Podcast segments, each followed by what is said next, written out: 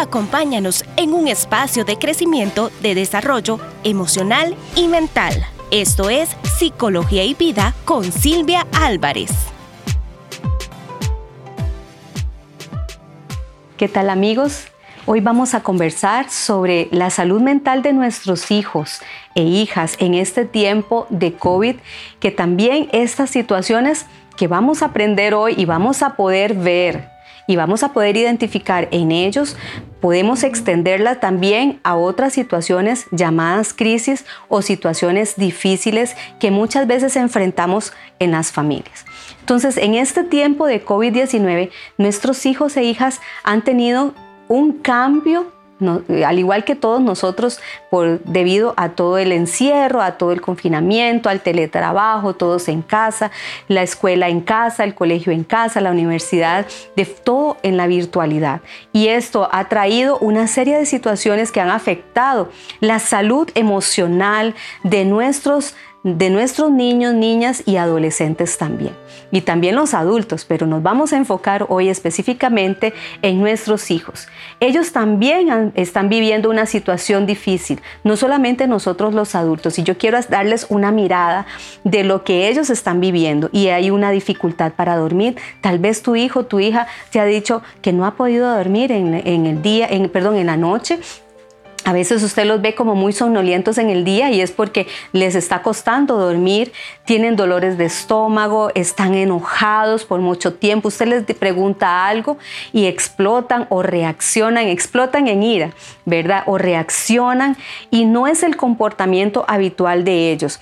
Y también los vemos con miedo miedo a, salir, miedo a relacionarse con otros, miedo a ver la televisión, miedo a la oscuridad y empiezan esos miedos a generalizarse y sabemos que tal vez no es el miedo a la oscuridad que siempre han tenido, sino que ya vemos otros tipos de miedo que se añaden a esta situación. Entonces, en esta circunstancia, también nosotros como padres, como tíos, Usted como abuelito, como maestro, como maestra, como persona que trabaja con niños o se relaciona con ellos, es importante apoyarlos, escucharlos, explicarles qué es lo que está ocurriendo, no dejarlos al margen, no dejarlos que ellos estén eh, llenándose o informándose de una forma inadecuada de lo que hay en las redes sociales, sino que puedas sentarte con tus hijos, con tus niños de la casa, con los adolescentes, con los jóvenes de la casa y poder conversar lo que está ocurriendo.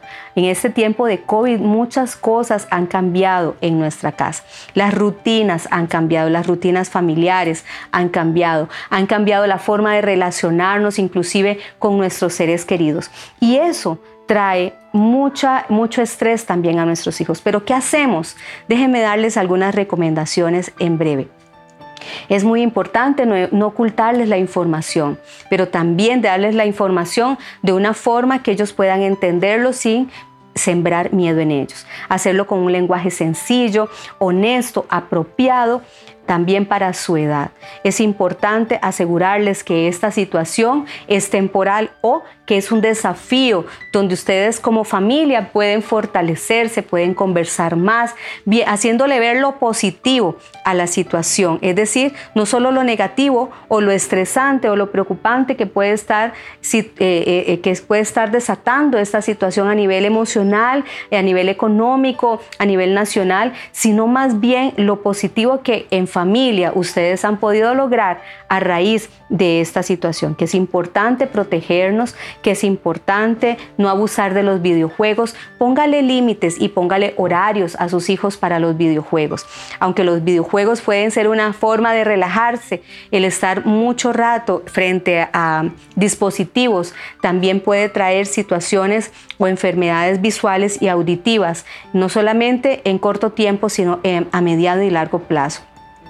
Evitemos eh, en los jóvenes y en los adultos el uso de alcohol y otras drogas. Importante también para ayudarles a la salud mental de nuestros hijos la actividad física en familia. Ponga ahí algunos videos de ejercicio que los chicos puedan hacer. Si el parque no está abierto, si los parques están abiertos, entonces ayúdeles a poder salir a caminar, salir en bicicleta, poder salir a, a jugar un poco para poder hacer ejercicio físico. El juego para los niños y las niñas es muy importante porque les permite el desarrollo intelectual y el desarrollo social, no solamente en el presente, sino que les da herramientas de vida fuertes para poderse relacionar de una forma muy adecuada y muy fortalecida también en, en el futuro. Así que bueno, estas son algunas de las recomendaciones para la mejoría de nuestra salud, de la salud mental de nuestros niños, niñas y también adolescentes. Espero que les haya gustado muchísimo este, este segmento y nos vemos en, otro, en otra cápsula de Psicología y Vida. Psicología y Vida con Silvia Álvarez.